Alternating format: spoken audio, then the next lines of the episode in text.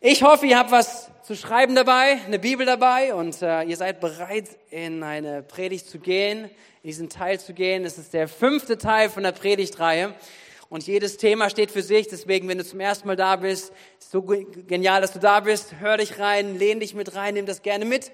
Ähm, aber ich ermutige da auch jeden Einzelnen, wirklich auch die letzten Teile ähm, nochmal nachzuhören, sich damit zu beschäftigen, weil es etwas ist, was uns als Missionskirche, was uns prägen soll. Und wie dieser Predigtitel heißt, er heißt gemeinsam, das heißt uns gemeinsam prägen soll, aber gemeinsam geht nur durch jeden Einzelnen. Gemeinsam ist nur etwas, wenn jeder Einzelne sagt, da bin ich Teil von, da lasse ich mich drauf ein, da fange ich an, in Bewegung zu kommen und Dinge äh, zuzulassen in meinem Leben. Ich habe immer wieder das Bild benutzt, so ein, ein Strom, ein, ein Wasserstrom, der besteht nicht einfach nur aus, aus diesem Wasserstrom, sondern er besteht aus Millionen und Abermillionen kleinsten Wassertropfen, die gemeinsam in eine Richtung fließen und etwas äh, Wasser dann von, was ich, in, ins, ins, ins Tal hineinbringen, um, um die Erde fruchtbar zu machen. Das ist etwas, wo Einheit entsteht, wo Einheit sichtbar ist. Und dieses gemeinsam und durch jeden ist etwas, was uns als Gemeinde gerade beschäftigt und jeden Einzelnen beschäftigen darf. Und ich lade dich ein, dich reinzulehnen. Ich gehe nochmal kurz die Überschriften durch, dass du weißt, welche Themen wir schon hatten. Wir hatten das Thema, jeder nimmt für sich Verantwortung darin wahr, durch freundschaftliche Beziehungen in das Leben der Gemeinde verbunden zu sein. Das zweite war, im Leben der Gemeinde zu dienen und dadurch zur Gesundheit, zum Leben und zum Ausdruck der Gemeinde beizutragen. Teil drei war, jeder nimmt Verantwortung darin wahr, Großzügigkeit zu leben und mit dem zehnten Teil und Opfergaben einen finanziellen Beitrag, äh, einen finanziellen Teil beizutragen. Letzte Woche waren wir dabei, aktiv zum Leben für jemanden in seiner Welt zu werden und im globalen Kampf gegen Armut und Ungerechtigkeit zu helfen. So, es sind verschiedensten Themenbereichen. Und heute und nächste Woche kommen noch zwei Sachen dazu. Die Reihenfolge ist jetzt nicht entscheidend gewesen für eine Wichtigkeit, sondern ich hoffe, dass das alles in uns lebt, dass wir alle in unseren Bereichen wachsen, in den Themen wachsen und vor allen Dingen verstehen, warum es wichtig ist, in all den Bereichen Verantwortung wahrzunehmen. Hey, es ist nicht einfach nur ein Sonntagsmoment. Wir möchten nicht einfach nur hier an einem Ort mal zusammen sein, sondern wir möchten es lernen, wirklich Gemeinschaft zu leben und, in, und diesen Auftrag, den Gott uns und als seiner Gemeinde gegeben hat, umzusetzen. Amen. Heute kommt der fünfte Teil und der fünfte Teil ist, heißt, jeder nimmt Verantwortung für sich darin wahr, Personen aus seinem Alltag für Jesus zu gewinnen und ihnen dabei zu helfen, ein aktiver Teil von Gemeinde zu werden. Wow, okay, wichtiges Thema und vielleicht denkst du, oh ja, musste ja irgendwann kommen, oder? ja, aber ich finde es so wichtig und so gut, weil ich, das ist meine Leidenschaft, nicht nur eine Leidenschaft, die in mir irgendwie brennt, wenn ihr mich kennt und gehört habt, auch in den letzten Wochen, Jahren oder sowas, es ist ein Thema, was uns alle angeht. Und meine Agenda, mein Thema auch für heute ist nämlich nicht, dass es nur irgendein guter Punkt ist unter vielen, sondern dass wir lernen als ganze Gemeinde, dass wir sagen, jeder nimmt darin Verantwortung wahr. Jeder ist eingeladen, jeder ist herausgefordert, jeder ist ermutigt, Verantwortung darin wahrzunehmen, Personen oder fang mit einer Person an, in deinem Umfeld, in deinem Leben für Jesus zu gewinnen und sie Teil von etwas Ganzen werden zu lassen, von seiner Gemeinde werden zu lassen. Und das ist gute Nachricht. Das ist etwas, was, was, was toll ist, was spannend ist, wenn wir das als Gemeinschaft leben und sehen.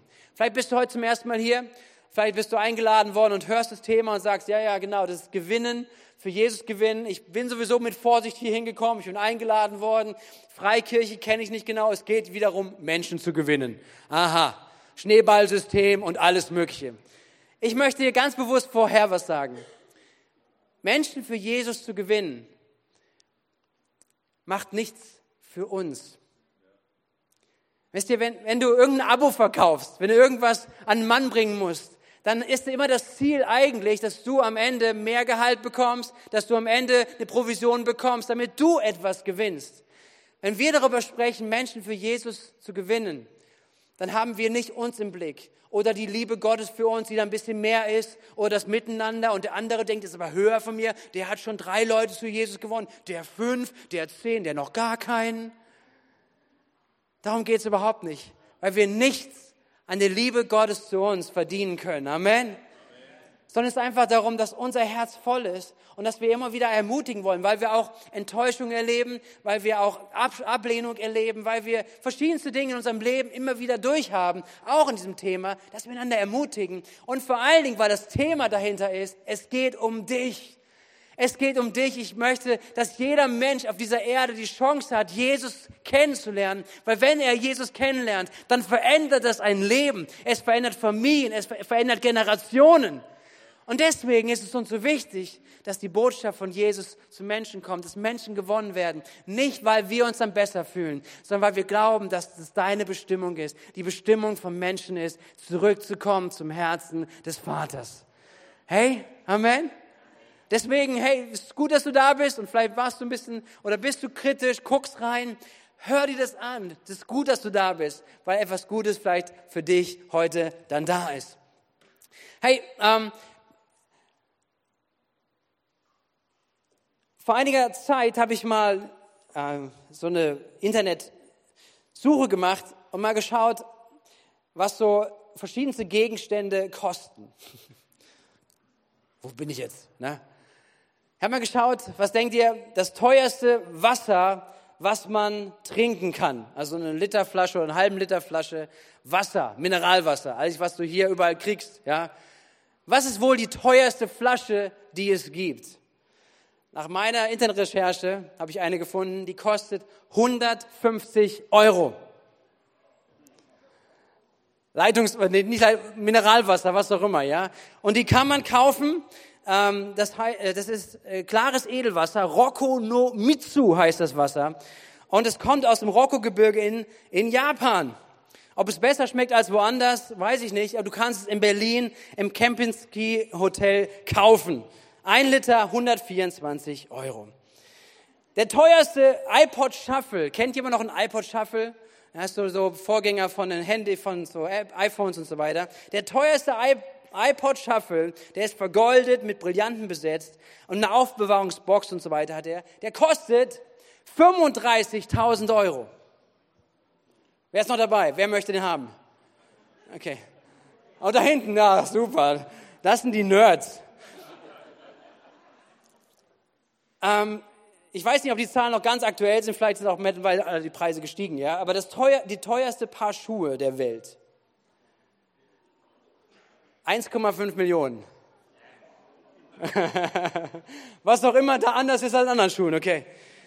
Ähm, das bislang teuerste Auto der Welt mit einem Preis von mehr als 9 Millionen Euro für einen Ferrari Testarossa. Das kann man verstehen, okay, ja. Dann gibt's noch, und das ist noch zu toppen, der teuerste BH der Welt kostet 12,5 Millionen. Von Victoria's Secret. Ja, wen's interessiert. Ich weiß nicht, wie dies dir geht, ob du sagst, okay, Portokasse, kein Problem, das kaufe ich mir alles. Ich weiß nicht, ob das so dein Ding wäre.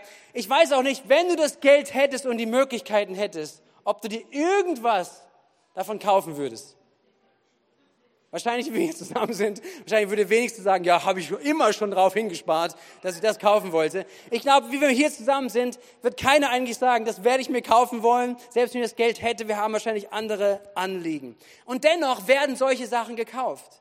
Weil woraus entsteht der Wert? Der Wert entsteht aus Anfrage, äh, Angebot und Nachfrage. Irgendjemand macht das, macht einen Preis und umso mehr Leute nachfragen, umso höher kann der Preis gehen. Bei manchen anderen Sachen ist einfach nur das alles nur Teil im Auge des Betrachters. Ja, wenn es um Kunst geht und wenn da teilweise Bilder verkauft werden und denkst, die kosten Millionen und denkst, ja, das hätte mein Kind besser hinbekommen. Ja, also manchmal ist der Wert auch einfach nur im Auge des Betrachters, richtig? Und dennoch, Angebot, Nachfrage, das bringt einen Preis zusammen. Und ich dachte, ich probiere es heute mal aus, wie viel ihr bereit seid, mir zu bezahlen. Ich habe hier ähm, ein 10-Euro-Schein, den habe ich heute Morgen nochmal schön gebügelt. Den habe ich ein bisschen mit ein bisschen Parfüm eingesprüht. Den habe ich richtig schön vorbereitet und ich dachte, ich probiere das mal, was ich so dafür bekommen würde. Also ich habe hier einen 10-Euro-Schein und ich würde ihn dir geben für 1000 Euro. Hey, da ist Parfüm dran. Das ist von mir. 1000 Euro? Was ist denn hier los? Okay, ich gehe ein bisschen runter auf 500 Euro.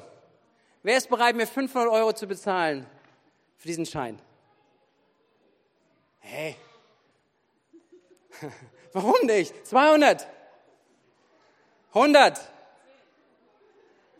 Kommt jemand? Dahin kommt jemand 100? 100 für einen Zehner? 50. Nee, das reicht mir nicht. Ey, das ist von mir. Ja, da ist Parfüm dran. Okay, 10 Euro. 50 war das niedrigste Gebot. Hey, ich habe mit 1000 gedacht. Ich dachte irgendwie ein bisschen mehr. Ich meine, wir haben hier Dinge gesagt, ein iPod Shuffle oder, ja, das, da haben Leute viel mehr Ausführ gegeben. Worum geht's? 10 Euro. 10 Euro ist der Materialwert deines und meines Körpers. Ungefähr 10 Euro sind wir an Materialkosten wert. 68 Prozent davon ist Wasser. Dann kommt alle möglichen anderen chemikalischen Sachen noch dazu, da müsste ich nachlesen, um das euch genau zu sagen. Es kommt noch dazu Kohlenstoff, Sauerstoff, Stickstoff und Asche. Je nach Größe, je nach Umfang, 10, vielleicht mal 8, vielleicht 12 Euro. Aber das ist der Mensch vom Materialkostenwert. 10 Euro. Ich habe euch gefragt, ob ihr 10 Euro bereit seid, 1000 Euro für zu geben. War keiner bereit zu. Was bedeutet das? Und ich finde dieses Bild so krass, wenn ich mir durchgehe. Wenn wir uns anschauen, wenn wir uns unser Leben anschauen, wenn wir unser, unser Körper anschauen, unser Menschsein anschauen, was nicht viel mehr wert ist als 10 Euro. Und dass wir die Bibel anschauen und sagen, zu Weihnachten hat Gott sich auf den Weg gemacht, ist Mensch geworden. Zu Ostern ist er ans Kreuz gegangen, ist gestorben für 10 Euro Menschen. Was sagt es über dich aus? Was sagt es über mich aus? Was sagt es vor allen Dingen über Gott aus? Was sagt es über ihn aus?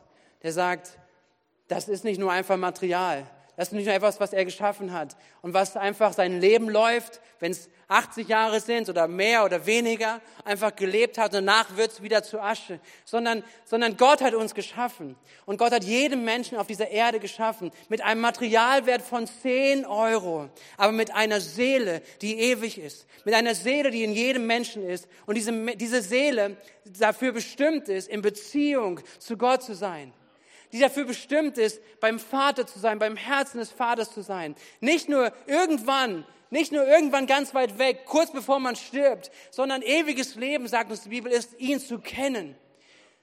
Und Menschen leben ohne ewiges Leben, jetzt schon. Menschen leben ohne ewiges Leben in ihm, weil sie den Vater nicht kennengelernt haben.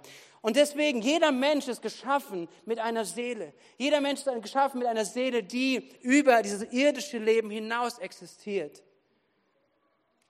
Und wenn du auf dieser Erde lebst und du nicht in der Beziehung mit Gott bist, in dieser Zeit, dann wirst du auch über dieses Leben hinaus in Ewigkeit nicht in der Beziehung, in der Gemeinschaft mit Gott sein. Das was die Bibel uns sagt. Das was die Bibel dann auch Himmel und Hölle nennt. Das ist die Nähe bei Gott und es ist die Ferne bei Gott.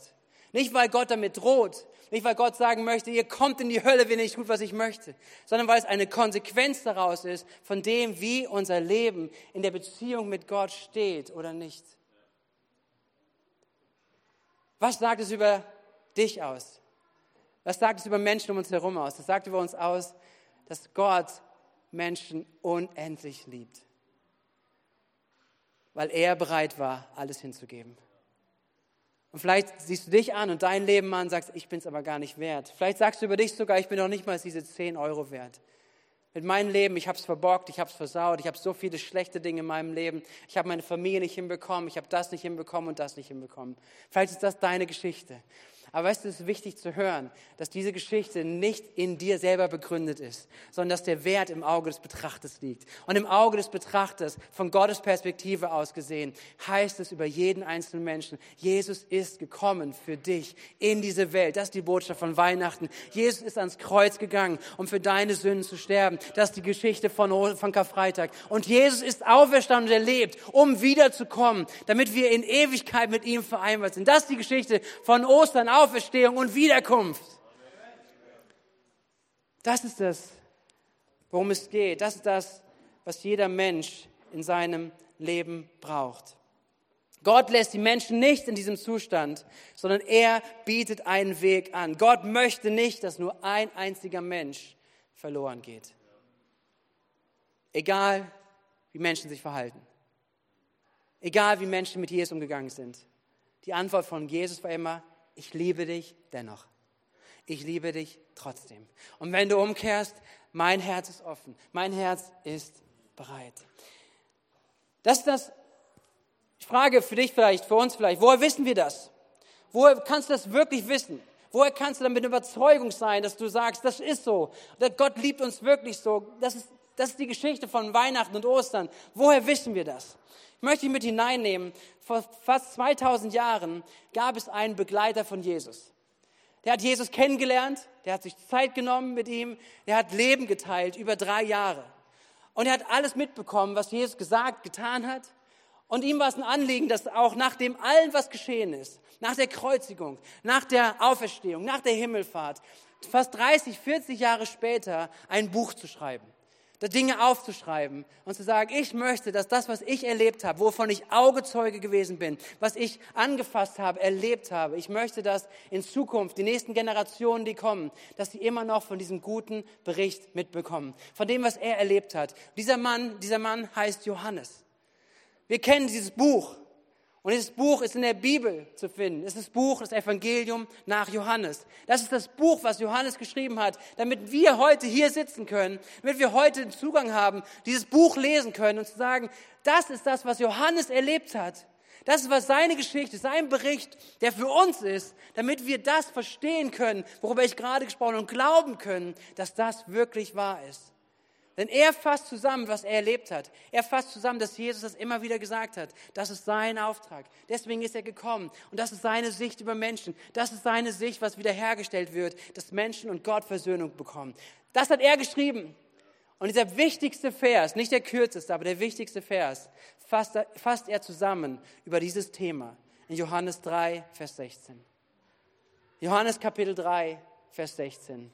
Dort heißt es, denn Gott hat die Menschen so sehr geliebt, dass er seinen einzigen Sohn für sie hergab. Jeder, der an ihn glaubt, wird nicht zugrunde gehen, sondern das ewige Leben haben. Das ist sein Herz, was er zusammenfasst. Das ist seine Erkenntnis. Das ist das, was er gesehen und erlebt hat, indem er mit Jesus unterwegs gewesen ist. In diesen vier Punkten. Gott hat die Welt so sehr geliebt. So sehr hat er sie geliebt. Gott ist kein Gott, der der vor allem darum ist, dass er strafen will, sondern Gott liebt. Und weil er liebt, bleibt er nicht bei diesem Wort. Wir können ja darüber philosophieren, liebt Gott die Welt. Aber Gott zeigt uns seine Liebe.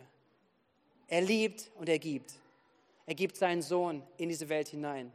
Er gibt sie, er gibt ihn hinein und er stirbt für dich und für mich, mit Wiederherstellung kommt. Das dritte ist, was, was dann unser Part ist, nämlich wir glauben. Das was die Antwort ist. Das ist das auf die Antwort auf diese, auf diese ganze Thema, auf dieses ganze Thema von Jesus. Wer ist Jesus? Was ist Jesus? Unsere Antwort ist, wir glauben. Wir glauben da hinein. Wir schenken dieser Botschaft Vertrauen und sagen, ich laufe nicht mehr ohne Jesus durch mein Leben. Ich probiere nicht selber in Ordnung zu kommen und meine Maßstäbe durchzugehen, sondern ich erlaube ganz bewusst oder ich will, dass Jesus in meinem Leben prägt, dass Jesus mein Leben gestaltet, dass Jesus durchkommt und sichtbar wird in meinem Leben. Und dann kommt wieder eine Verheißung von Gott. Wenn wir glauben, wenn wir da hinein vertrauen, wie in diesen Stuhl hinein, ist das vierte, was er gibt, ewiges Leben. Er gibt. Was für ein Geschenk, oder? Was für ein Geschenk. Gott liebt, er gibt, wir glauben und wir empfangen. Ewiges Leben. Nicht nur, wenn wir hier einmal nicht mehr sind, sondern ewiges Leben beginnt dann, wenn wir Gott aufnehmen in unserem Leben. Der Heilige Geist uns neu macht von innen nach außen. Seid ihr dabei? Hey, und das ist richtig gute Botschaft, weil nicht gute Menschen kommen in den Himmel, sondern Gerettete. Nicht gute Menschen kommen in den Himmel, sondern Gerettete. Wir sind alle da im gleichen Boot. Jeder einzelne Mensch ist in der gleichen Verantwortung, eine Antwort auf das Liebesangebot von Jesus Christus zu geben. Jeder ist herausgefordert und jeder ist eingeladen. und jeder ist ermutigt. Und deswegen ist es so wichtig, dass wir verstehen, dass wir alle dafür Verantwortung tragen, dass diese gute Botschaft, dieses, dieses, dieses Geschenk, was Gott anbietet, dass es allen Menschen zugänglich gemacht wird. Sind wir dabei?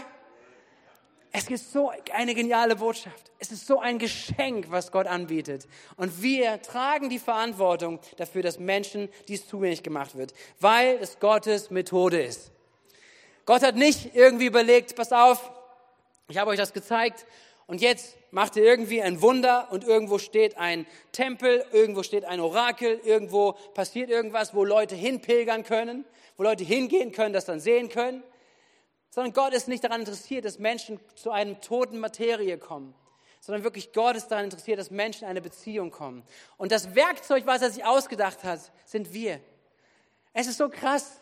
Aber ist, das ist Gottes Agenda, Gottes Herz, Gottes, Gottes Vorschlag gewesen, Gottes Idee gewesen. Und er glaubt, ich glaube, er hat eine gute Idee dabei gehabt, weil er uns mit einbindet, indem die wir ihn kennengelernt haben, dass er sagt, und jetzt du, du darfst für andere das weitergeben. Ich helfe dir. Ich rüste dich aus.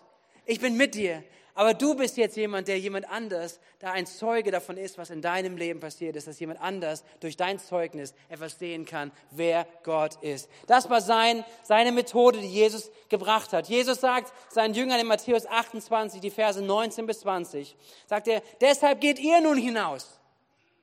Kurz bevor er in den Himmel geht, sagt er seinen Jüngern, sagt er ihnen, geht ihr nun hinaus und zwar in die ganze Welt und ruft alle Menschen dazu auf, meine Jünger zu werden. Tauft sie auf den Namen des Vaters, des Sohnes und des Heiligen Geistes. Lehrt sie alles zu befolgen, was ich euch aufgetragen habe. Ihr dürft sicher sein, ich bin immer bei euch bis an das Ende dieser Welt. Jeder, jeder soll das hören. Jeder Jesus-Nachfolger soll diese Worte von Jesus hören für sich. Geht nun und ruft alle Menschen. Geht nun und ruft Menschen.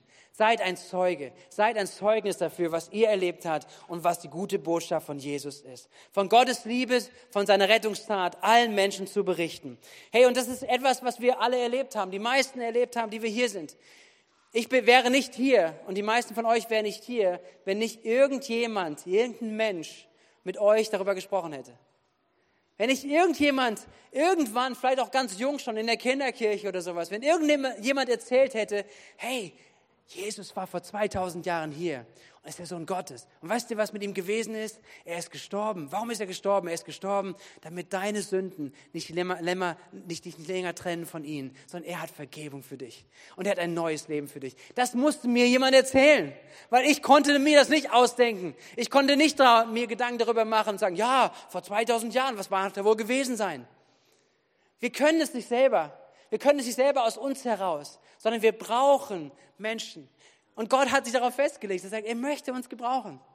Das ist Gottes Methode, Gottes Werkzeug sind Menschen. Gottes Methode bist du, bin ich. Wir alle gemeinsam.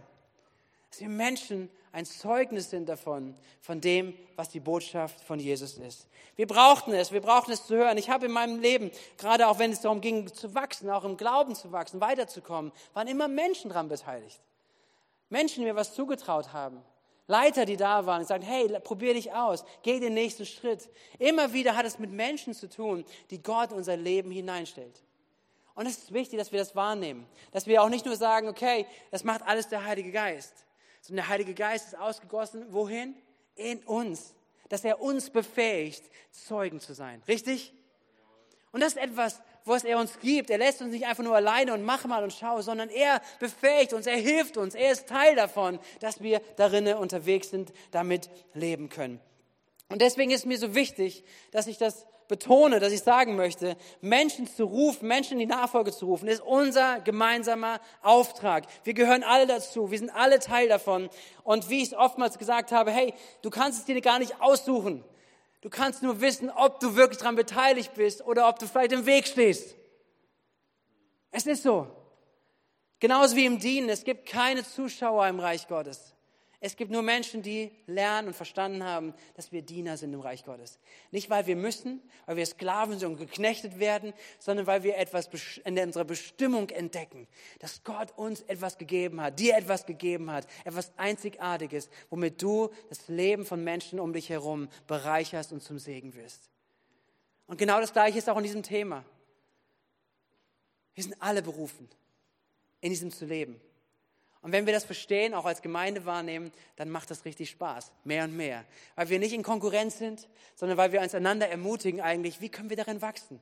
Wie kann ich von anderen lernen? Hey, der andere hat einen Zugang zu Menschen, er hat eine Liebe zu Menschen. Wie kann ich von ihm lernen? Wie kann er mir helfen, dass mein, mein Herz größer wird im Umgang mit Menschen? Wie können Dinge voneinander lernen, dass wir da gemeinsam unterwegs sind? Weil es ist nicht die Aufgabe von ein paar Leuten. Es ist nicht die Aufgabe von einem Pastor.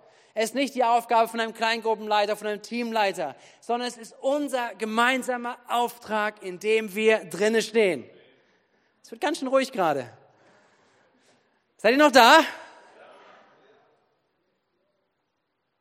Ist gut. Es ist nicht die Aufgabe von irgendeinem Programm oder von einer Woche machen wir mal Evangelisationsprogramm und laden wir ganz besonders jemanden ein und dann, das ist die Woche. Es ist unser Leben. Es ist unser Leben. Persönlich und gemeinsam. Es ist unser Leben, wofür wir da sind, wofür Gott uns gebrauchen möchte. Was wird diese Stadt verändern? Diese Stadt wird verändert, wenn Menschen wie du und ich ihre Berufung oder ihre Ausbildung als Menschenfischer annehmen. Das ist das Bild, was Jesus gebraucht hat. Jesus hat Menschen in die Nachfolge gerufen und gesagt, hey, ich möchte euch so etwas machen. Ja, reicher, schöner, besser. Viel, viel besser. Zu Menschenfischern. Zu Menschen, die von ihm gelernt haben, das Leben zu sehen, Gott zu sehen, Menschen zu sehen und Menschenfischer zu sein, einzuladen, in die Beziehung zu Jesus nach Hause zu kommen. Und wir wollen uns einander ermutigen in diesem Auftrag, voneinander lernen. Wir wollen inspiriert sein. Wir wollen uns ausstreben, ausstrecken nach den besten Möglichkeiten, dass wir sie erlernen, dass wir darin wachsen, dass wir sie umsetzen können. Und am Ende finde ich das, wie Paulus das ausdrückt in seinem Brief an die Korinther.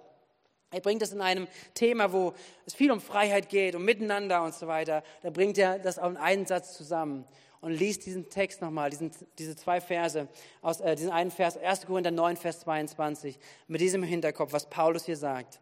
Paulus sagt, und wenn ich mit Menschen zu tun habe, deren Gewissen empfindlich ist, verzichte ich auf meine Freiheit, weil ich auch für diese, auch diese Menschen gewinnen möchte. In jedem einzelnen Fall. Wollen wir es mal gemeinsam sagen? In jedem einzelnen Fall. Seid ihr dabei? Nochmal. In jedem einzelnen Fall nehme ich jede nur erdenkliche Rücksicht auf die, mit denen ich es gerade zu tun habe, um jedes Mal wenigstens einige zu retten. In jedem möglichen Fall, in jedem Sache möchte ich Rücksicht nehmen, um wenigstens einige zu retten. Was ist das für eine Haltung? Was ist das für ein Herz? Was ist das für etwas, was in ihm schlägt, zu sagen, mein Leben gestalte ich mit dieser Agenda, das Leben gestalte ich mit diesem Herzschlag in mir, dass, dass egal wo ich bin, dass ich nicht ein Hindernis dafür bin, dass Menschen durch mich irgendwie einen Zugang haben zu Gott. Dass ich nicht, nicht, nicht hinderlich bin, dass Menschen durch mich diese Liebe Gottes zu jedem einzelnen Menschen hören und empfangen. Verantwortung zu übernehmen, jeder Einzelne für sich. Jeder Einzelne sagen, Gott, hilf uns dabei, wie Paulus hier etwas bekennt. Hey, wie können das praktisch sein? Wie können wir das praktisch tun? Wie können wir das praktisch umsetzen? Das Thema ist jetzt auch, wenn ich das reinbringe, dann ist es wachsend. Ich möchte nicht, dass irgendjemand sagt, oh, ich habe jetzt ein schlechtes Gewissen oder ich habe jetzt Druck und so weiter, sondern das, so arbeitet Gott nicht. Das ist gar nicht sein Anliegen. Sondern und Gottes Anliegen und mein Anliegen auch heute Morgen ist eigentlich, dass wir unsere Augen dafür geöffnet bekommen. Immer und immer wieder. Weil es kommt immer wieder alles Mögliche rein unser Leben und unser Leben ist voll und wir vergessen manchmal das Wichtigste. Deswegen möchte ich darüber sprechen. Und ich glaube, Gottes Anliegen ist es auch, dass unser Leben sich umgestaltet, neu gestaltet. Hey, Prioritäten vielleicht verändert werden. Und es ist wichtig auch, dass heute Dinge passieren. Aber sein Anliegen ist nicht irgendeine Methode jetzt. Das sind die drei, vier, fünf Schritte, tu das, tu das, tu das. Sondern es startet eigentlich, es gibt doch was, mit einer Sache. Nämlich eine Sache. Es ist nah am Herzen von Jesus zu sein. Wenn du Menschen für Jesus gewinnen möchtest, ist die Antwort, nah an dem Herzen Gottes zu sein. In Lukas 4 heißt es, glaube ich, Lukas 5, äh, sorry, Lukas 6, heißt es, wovon das Herz voll ist, da geht der Mund über. Wovon das Herz voll ist, da geht der Mund über. Heißt das, wenn ich gar nicht über Jesus, über Jesus spreche, dass ich gar nicht in dem Herzen habe? Doch, das heißt es, das heißt es nicht. Ja, wir, wir haben Jesus in unserem Herzen, du darfst mit ihm in Beziehung sein. Aber da, wo das Herz voll ist, da wo wir gefüllt sind aus der Nähe bei ihm, dann ist es etwas, etwas Leichtes, es ist etwas Natürliches, etwas Normales, dass unser Herz überfließt eigentlich. Hey, weil wenn du erfüllt bist mit Dankbarkeit über seine Gnade in deinem Leben, oh, das lässt sich nicht, nicht unverändert, oder? Wenn du weißt, heute Morgen bist du hier, dir ist vergeben, keine Schuld der Welt, die du mitgeschafft hast in deinem Leben, alle Fehler, die du gemacht hast, sie trennen dich mehr von Gott, sondern du bist freigesprochen. Ja, was ist das für eine Botschaft? Bist du dir dessen bewusst? Und umso mehr uns, uns dessen bewusst ist, wer wir sind in Christus, was das für eine Auswirkung hat für uns, umso mehr wird unser Mund gefüllt. Umso mehr ist diese Leidenschaft, diese Sehnsucht zu sehen, was verloren ist, dass es nach Hause kommt, das, was tot ist, dass es lebendig wird. Umso mehr ist es etwas, was wir innerlich und geistig spüren. Da ist eine Verantwortung, die uns wächst und die erdrückt uns nicht, die tötet uns nicht, die stirbt uns nicht ab, sondern sie belebt uns. Und wir nehmen Verantwortung wahr, wachsen dort hinein. Die Gemeinschaft mit Gott, seine Liebe, seinem Zuspruch ist das, womit es anfängt, was wir suchen, was wir suchen wollen. Das Herz Gottes für Liebe, von Liebe zu Menschen. Und daraus folgt das Gebet für Menschen. Daraus folgt, ich nenne es bei mir in meiner Gebetsliste VIPs. Habt ihr VIPs in eurem Leben? Very important purple peoples, purple people. Persons. Dankeschön. Ich wollte nur gucken, ob ihr aufpasst. Habt ihr VIPs in eurem Leben?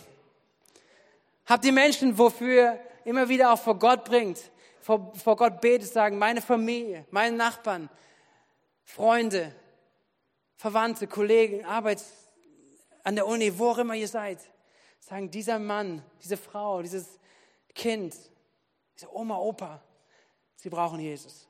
Und ich bete für sie. Ich bete für sie immer und immer wieder. Ich bete für sie. Und dann gibt es auch mal einen Tag, wo ich nicht für sie gebetet habe. Ich muss kein schlechtes Gewissen haben, sondern ich fange einfach am nächsten Tag wieder an. Ich bete für Menschen. Wollen wir beten für Menschen? Das ist etwas, was etwas vorbereitet, Raum vorbereitet. Zu sagen, da soll die Liebe Gottes seinen Platz finden. Dass wir Dinge im Gebet vorbereiten. Und ich habe mit Albert gesprochen. Albert ist unser Gebetsteamleiter. Und äh, ich hatte diesen Impuls heute Morgen, ich möchte dich ermutigen, gerade in dieser Zeit, auch jetzt nochmal, dass du anfängst, wieder neu eine Liste zu schreiben dass du eine Liste schreibst für Menschen für, mit Namen, für die du beten möchtest. Wie du anfängst, wieder neu zu beten. Und ich lade euch ein, ich lade euch wirklich ein, die das machen möchtet, schreibt dann zwei Listen, wenn du magst. Schreib eine Liste für dich, die du in deiner Bibel hast oder irgendwo hinhängst, wo du regelmäßig siehst, dass du für beten kannst. Und du kannst auch eine Liste mit Namen hier reingeben. Du kannst sie am Kontaktpunkt abgeben, du kannst sie uns geben, weil wir als Gebetsteam, als vom Gebetsarbeit sagen, wir beten mit, mit für euch. Wir beten füreinander. Wir beten für Menschen. Wir beten für Namen, die drauf sind. Sodass wir als Gemeinde füreinander beten. Für all die Namen, die ihr lebt. Für die ihr mitbetet. Dass wir etwas gemeinsam tun. Dass wir etwas gemeinsam umbeten. Dass wir sehen, wie Menschen, die verloren sind, nach Hause kommen. Amen. Ich lade euch ein, dass ihr das tut. Und ich glaube, das ist ein wichtiger Prozess für jeden so eine Liste zu haben, sagen, dass uns Gott immer wieder daran erinnert, dass wir lernen, uns herausfordern lassen, auch vielleicht in Disziplin, sagen, ich bete dafür. Ich bete für meinen Nachbarn, ich bete für den, ich bete für die. Und auch wenn du magst, gerne einen Zettel, dass wir als ganze Gemeinde, als Gebetsteam mit da unterstützen im Gebet. Das ist das, worum es geht, glaube ich, als allererstes, dieses Persönliche. Darum, daran fängt es an. Und das Zweite, wo ich ganz kurz darüber sprechen möchte, ich ermutigen möchte, ist auch ganz praktisch in Methoden zu lernen hey, manche Dinge brauchen Zeit, manche Dinge dürfen wir auch neu auf unserem Schirm, Schirm kriegen. Meine Ermutigung für dich, ein paar Dinge, ja, wenn du noch mitschreibst, wie sieht's aus, dein persönliches äh, Erfahrung mit Jesus? Deine persönliche Erfahrung, wie du zu Glauben gekommen bist, wie du Jesus kennengelernt hast, kannst du sie jemandem erzählen in ein bis drei Minuten? Kannst du es? Ich weiß, es gibt ein paar Leute, die ihr trainiert das. Das ist so cool. Es ist so cool, immer was auch zu hören, solche Berichte zu hören. Wie sieht es aus? Kannst du das vielleicht in echt mit ein paar Stichworten. Ja, wir können jetzt mal eine Übung machen, mal kurz einen Break, rechts und links mal hingucken und erzähl mal eine Minute Zeit. Machen wir jetzt aber nicht. Okay, das könnt ihr nachher im Foyer machen oder im Auto. Aber probiert's mal aus. Nimm mal ein Handy, vielleicht nimmst du dich mal auf und probier mal deine Geschichte, dein Glaubenszeugnis, wie du zum Glauben gekommen bist, weil das kann dir keiner nehmen. Das können Menschen äh, gut finden oder nicht gut finden, das ist völlig egal, weil das ist deine Geschichte, wie du Gott kennengelernt hast. Kannst du sie jemandem erzählen? Trainier dich in ein bis drei Minuten. Das andere ist, wie kannst du das Evangelium erklären? Wie kannst du in leichten Worten einfach jemandem erzählen, in dieser Zeit, wo wir heute drin sind, mit Bildern, die Menschen heute verstehen, wer Jesus ist und was er getan hat vor fast 2000 Jahren. Das, was ich vorhin gemacht habe, sollte euch eigentlich helfen, zu sagen, vielleicht ist es eine Geschichte, die du jemandem erzählen kannst. Vielleicht ist es ein Bild, was du nutzen kannst, zu sagen, weißt du, das sind wir wert von Materialkosten. Und du wärst nicht bereit. 50 war das höchste. Okay, danke. Aber wir sind nicht bereit, eigentlich viel mehr dafür zu bezahlen, als was es wert ist. Außer Gott. Oder? Wie kannst du dein, die Geschichte, das Evangelium, wie kannst du die Liebe Gottes Menschen erklären und zeigen und auch einladen, den Weg, um Jesus kennenzulernen? Und dann möchte ich dich im Weiteren ermutigen, dass du dich trainierst, dass du liest, dass du, dass du, dass du mit Menschen zu tun hast, wo du sagst, da möchte ich lernen.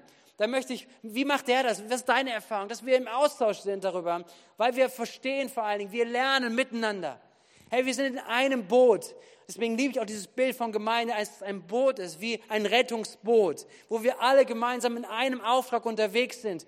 Und manche sind vielleicht gerade mehr im Wasser und holen Menschen, manche helfen an anderen Stellen gerade mit, aber alle sind Teil von diesem großen Rettungsaufsatz, Einsatz, von diesem großen Ziel, was wir haben, nämlich, dass Menschen die Liebesbotschaft von Gott hören. Und wir sind alle daran beteiligt und wir dürfen uns trainieren, wir dürfen wachsen, wir dürfen die unterschiedlichen Gaben einander ergänzen und da hineingehen und da drin ist zu wachsen. Ich glaube auch, dass es gut ist, Menschen mit anderen Menschen zusammenzubringen.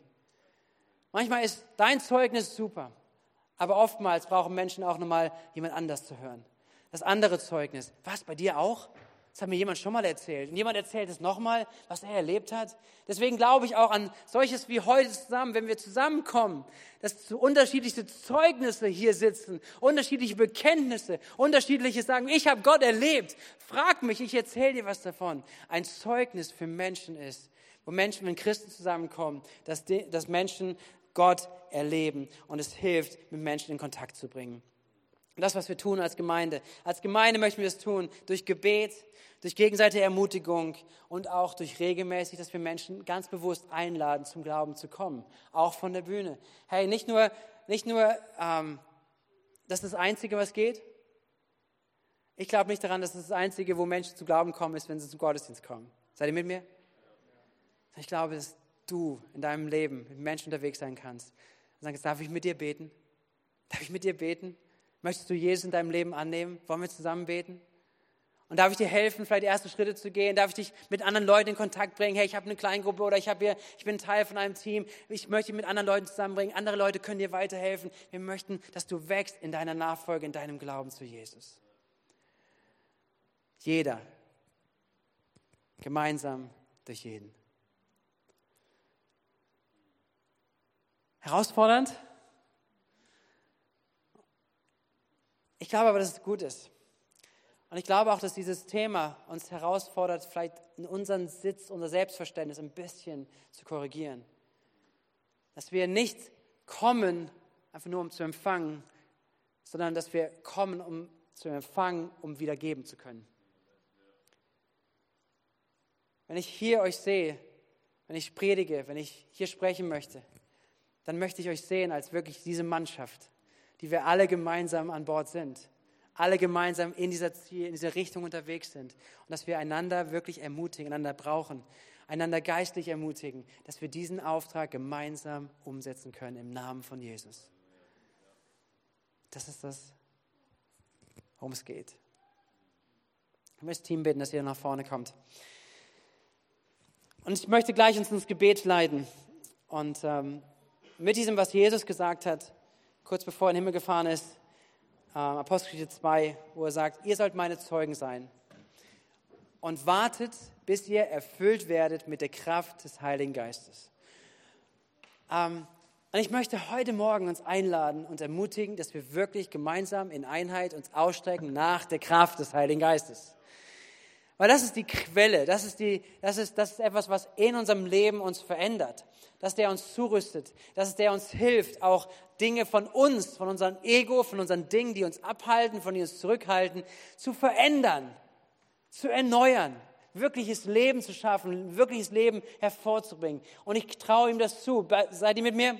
Traue ihm das zu, dass er heute wirklich signifikant Dinge verändern kann. Ich glaube, dass Gott heute wirklich Ruf, einen Ruf hineinlegt in viele, wenn nicht sogar in alle heute. Dass uns das nicht mehr loslässt. Nicht negativ, nicht mit Angst, nicht mit Druck, sondern mit diesem inneren Ruf, dass Gott uns ruft. Dass Gott uns gerufen hat und dass Gott uns ruft. Und uns nicht alleine lässt, sondern wie er gesagt hat, er ist mit uns bis zum Ende dieser Welt. Komm, ich lade uns ein, dass wir aufstehen. Wir sind in der Gegenwart Gottes.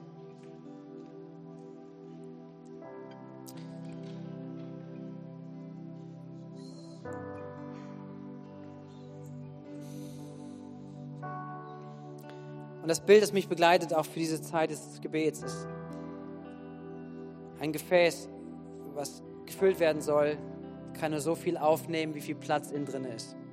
Richtig? Wenn das Gefäß zu zwei Drittel voll ist mit allen möglichen Sachen, mit Steinen, mit Erde, kannst du nur noch ein Drittel hinzugeben. Und das war so das Bild, was ich hatte, was, was, was, wo Gott uns einlädt.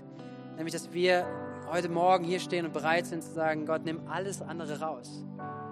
Ich bin hier, wir sind hier, weil wir Gott dir alles geben. Unser ganzes Leben, es dir hingeben möchten. Und alles, was da an falschen Prioritäten da ist, an Verletzungen, an Enttäuschungen, alles, alles Mögliche, was da sein kann, dass, dass wir vor Gott offen sind. Sagen, Gott, nimm das alles raus, weil ich möchte ganz erfüllt sein.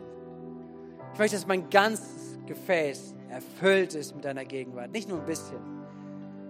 Aber das gehört dazu, dass manche Dinge rausgehen. Manche Dinge rausgenommen werden, rausgespült werden. Mit Kraft und Fülle des Heiligen Geistes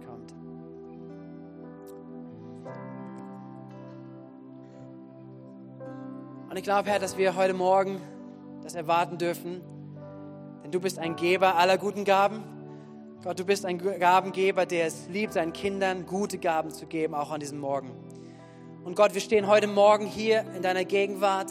Herr, wir möchten, dass dein Geist uns prägt, dass dein Geist uns leitet und führt, dass dein Geist uns erneuert und verändert.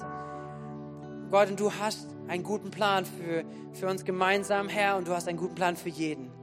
Jesus, und dieser Plan hat damit zu tun, dass du uns zurüstest, dass du mit ausrüstest, dass du, mit, dass du uns erneuerst, veränderst, immer mehr in deinem Bild und wirklich schärfst und formst und kreierst, Herr Jesus. Herr, zu dieser, zu, diesem, zu dieser Mannschaft, zu diesem Schiff, Herr, zu diesem brauchbaren ähm, Gefäß, Herr Jesus, was du nutzen möchtest, Jesus, um viele, viele Menschen, Herr, mit dieser Liebesbotschaft in Berührung zu bringen. Gott, vielleicht sind 100, 100 Leute hier wir haben Einfluss auf 5, 10, 20, 100 Leute. Jesus, wir segnen diese Menschen, die in unserem Umfeld sind. Wir segnen sie, dass du unsere Augen öffnest für sie, dass du unsere Augen, unseren Mund öffnest, unsere Gelegenheiten gibst, dass wir wandeln, Herr. Dass wir weise sind, dass wir klug sind, dass wir erfüllt mit der Kraft des Heiligen Geistes reden, mit der Stärke des Heiligen Geistes unterwegs sind. Gesandte zu sein. Herr Jesus, an diesem Morgen, wir strecken uns aus, wirklich nach dem Fülle des Heiligen Geistes. Geist Gottes, bitte ich, dass du über uns kommst an diesem Morgen. Fülle du mit Heiligen Geist. Taufe in Heiligen Geist.